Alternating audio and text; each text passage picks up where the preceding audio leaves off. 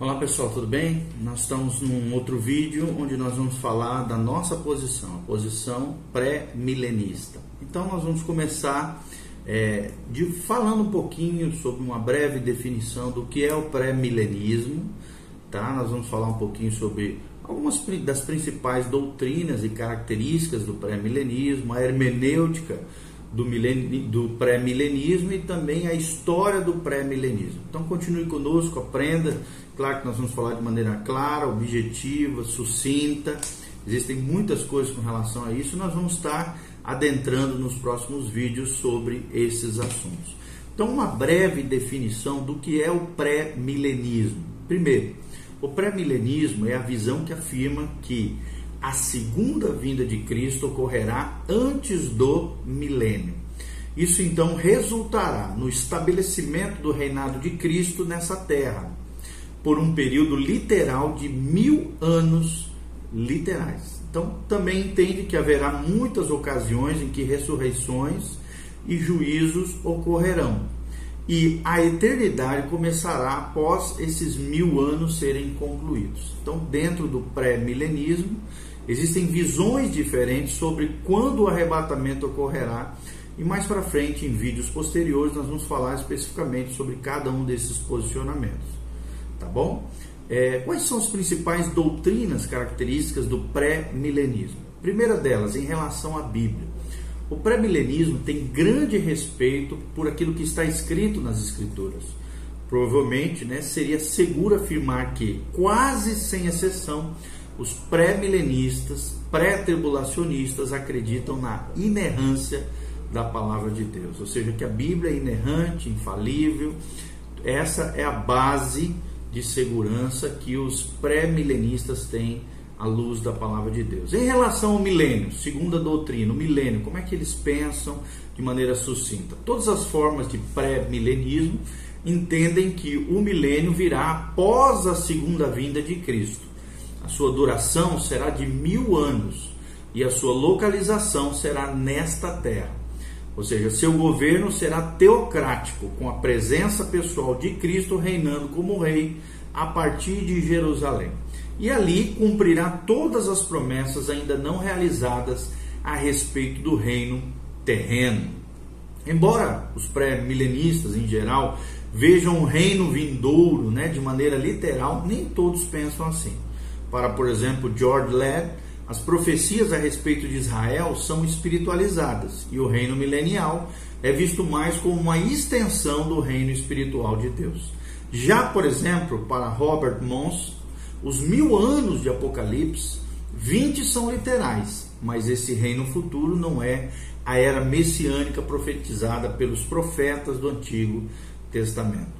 Em relação às alianças, gente, como é que os pré-milenistas acreditam? Os pré-milenistas entendem que a promessa da aliança abraâmica que dava aos descendentes de Abraão a terra, desde o rio do Egito até o rio Eufrates, jamais foi cumprida literalmente, mas será totalmente realizada durante esse reino chamado reino milenar. Está lá em Gênesis 15, 18. Então essas promessas da aliança davídica também requerem o estabelecimento do reino milenar, para que sejam cumpridas literalmente na terra. Segundo Samuel 7, de 12 a 16, fala sobre essa aliança davídica. E nós vamos falar mais para frente de maneira mais específica sobre cada uma dessas duas alianças, tanto abraâmica quanto aliança davídica. E a, a, o quarto, a quarta doutrina é em relação à igreja. Como é que os pré-milenistas entendem a igreja? Os pré-milenistas, né, dispensacionalistas, fazem forte distinção entre a igreja e Israel. Como a igreja não cumpriu as promessas a Israel, ainda não cumpridas. Deve haver, então, segundo eles, um momento em que isso ocorrerá. E será durante o milênio, ou seja, o, o, o milênio de Cristo na terra. A extensão em que esse sistema teológico distingue Israel e a igreja revelará qual é a sua posição escatológica. E nós vamos falar um pouquinho sobre isso. Por exemplo, é, os amilenistas eles acreditam que no Antigo Testamento Israel é igual à igreja e no Novo Testamento Israel também é igual à igreja. E no milênio eles acreditam que não há milênio. É assim que pensam os amilenistas, tá? Já a aliança pré-milenista, que é outro posicionamento escatológico, acredita que Israel no Antigo Testamento é igual à igreja. No Novo Testamento, Israel também é igual à igreja. Mas no milênio, Israel vai ser diferente da igreja. É assim que pensa uma posição escatológica chamada aliança pré-milenista. Existe um outro posicionamento que é o pré-milenismo dispensacionalista, conforme nós já abordamos, onde tanto no Antigo Testamento quanto no Novo Testamento Israel é diferente da igreja e também no milênio Israel é diferente da igreja.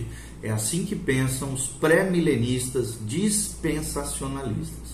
Qual é a hermenêutica do pré-milenismo? Ou seja, os pré-milenistas utilizam a hermenêutica denominada é, normal ou literal. E isso com certeza estabelece a sua visão com relação aos eventos futuros. Qual é a história do pré-milenismo? No período antigo, né, nos primeiros séculos da história da igreja, a visão pré-milenista foi amplamente defendida.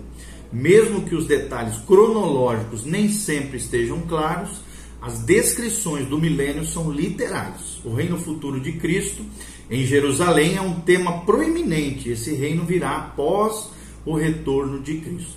O historiador da igreja, Philip Scaff, resumiu isso da seguinte maneira: a questão mais intrigante da escatologia do período anteniceno é o, é o quiliasmo proeminente, ou o milenismo, crença no reino visível de Cristo em glória na terra, com os santos ressurretos durante mil anos antes do julgamento e da ressurreição generalizada.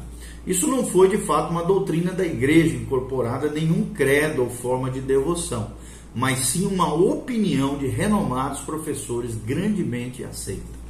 Com relação à união da igreja, né? com a união da igreja e do Estado sob o governo de Constantino, a esperança da vinda de Cristo acabou diminuindo um pouco.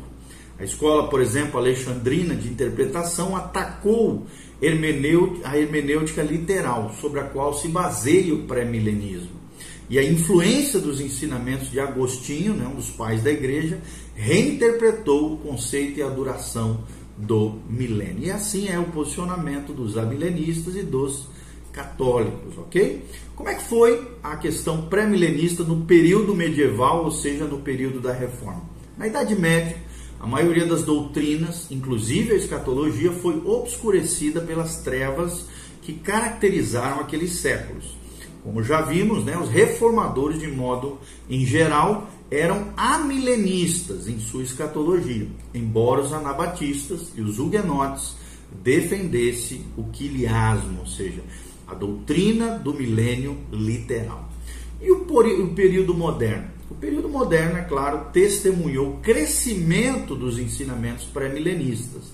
Grande número de comentaristas, como por exemplo Bengel, Henry Alford, escreveu a partir dessa perspectiva pré-milenista. E a propagação do, dispensacionalismo, principalmente nos séculos 19 e 20, trouxe consigo um interesse renovado nos estudos proféticos, ok? Então, essa é uma breve descrição da história, das doutrinas e do, uma breve definição do que é o pré-milenismo, ok? Que Deus te abençoe. Nos próximos vídeos nós vamos falar sobre a aliança de Deus com Abraão e a aliança de Deus com Davi. E depois nas demais temáticas escatológicas. Esperamos que você continue conosco, que Deus te abençoe. Nós já falamos sobre o pós-milenismo, o amilenismo e agora falamos sobre o pré-milenismo de maneira rápida. Que Deus abençoe a sua vida e seu coração. Continue conosco em nome de Jesus. Amém e amém.